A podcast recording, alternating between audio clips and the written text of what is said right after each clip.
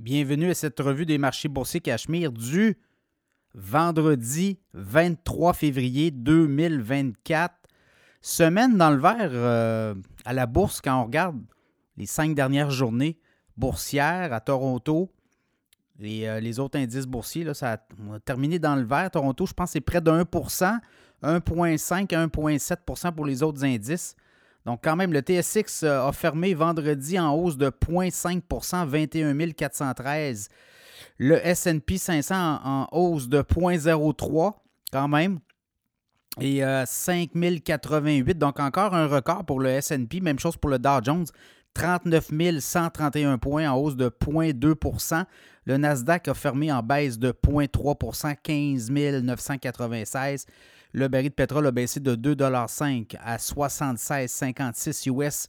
La référence WTI, le Bitcoin a baissé de 1000 51 685. Ça fluctue beaucoup le Bitcoin. Là.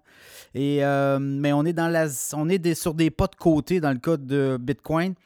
Euh, on sait qu'il y, a euh, y a eu des ventes massives, mais ça a été racheté aussitôt par des grandes baleines, des grands détenteurs de Bitcoin. Donc, ça fait en sorte que le titre fait des pas de côté depuis peut-être une semaine ou à tout le moins les derniers jours.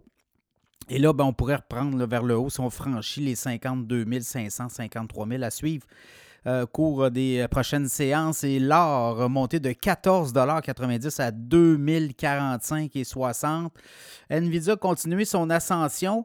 Moins, évidemment, vous l'avez vu, là, ça a monté euh, de façon importante. Le titre s'est apprécié de quoi? De 250 milliards de capitalisation boursière dans la journée de jeudi. Donc aujourd'hui, un petit peu plus tranquille, Nvidia, mais quand même le 788 et 17. Si on regarde depuis un an, c'est une hausse de 238% ou 555 C'est assez spectaculaire. Les euh, autres nouvelles de la semaine, euh, quand on regarde un peu ce qui s'est passé, Bloc, euh, Bloc qui a donné quand même des bons résultats financiers. Et là, ben, le titre a monté de 16% aujourd'hui. Carvana aussi, euh, monté de 30% Donc, vous voyez là, ça, c'est les titres qui ont bien fait aujourd'hui. Euh, au Canada, on a eu quand même le gouvernement fédéral est mal en point. Là. Déficit depuis le début de l'année, les neuf premiers mois de l'année, 2023-2024. L'année va se terminer au 1er, euh, ben, le 31 mars. Mais quand même, on a eu les chiffres pour les neuf premiers mois. Là.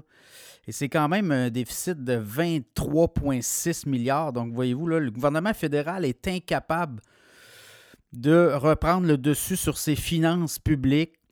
Et euh, en 2022-2023, c'était 5,5 milliards. Mais il faut savoir que les derniers mois sont les plus euh, dangereux pour euh, le gouvernement. Donc, janvier, février, mars, les trois derniers mois. Donc, on pourrait avoir un déficit, quoi. On parle peut-être d'un déficit autour de quoi, 35-40 milliards cette année. Ça va être à suivre, certainement. Donc, le fédéral qui a complètement perdu euh, le contrôle de ses finances. Autre nouvelle, euh, Lynx Air, compagnie euh, qui était à rabais, compagnie aérienne qui était à rabais, notamment de Montréal, de Toronto. Faisait un vol par Québec-Toronto. Là. ben là, on, on va tirer, comme on dit, on cesse les activités. On avait quoi? 42 avions. 46 avions.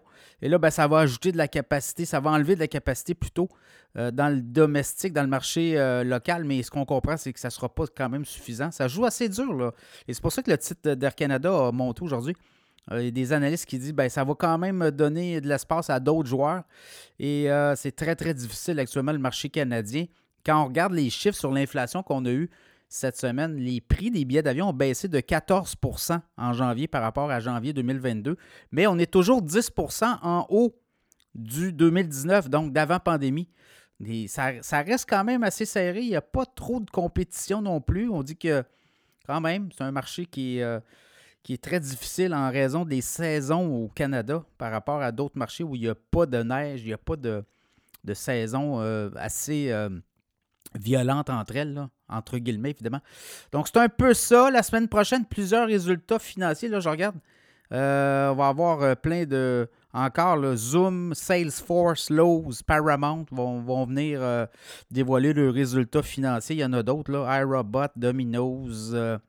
Donc, ça va être ça. Je regarde vite, vite, vite. L'autre, je l'ai dit, Visio. Il va en avoir beaucoup, là. Donc, encore là, avec des données qui pourraient encore faire bouleverser. On va voir, est-ce qu'on va être, capable de digérer là, toutes ces hausses-là?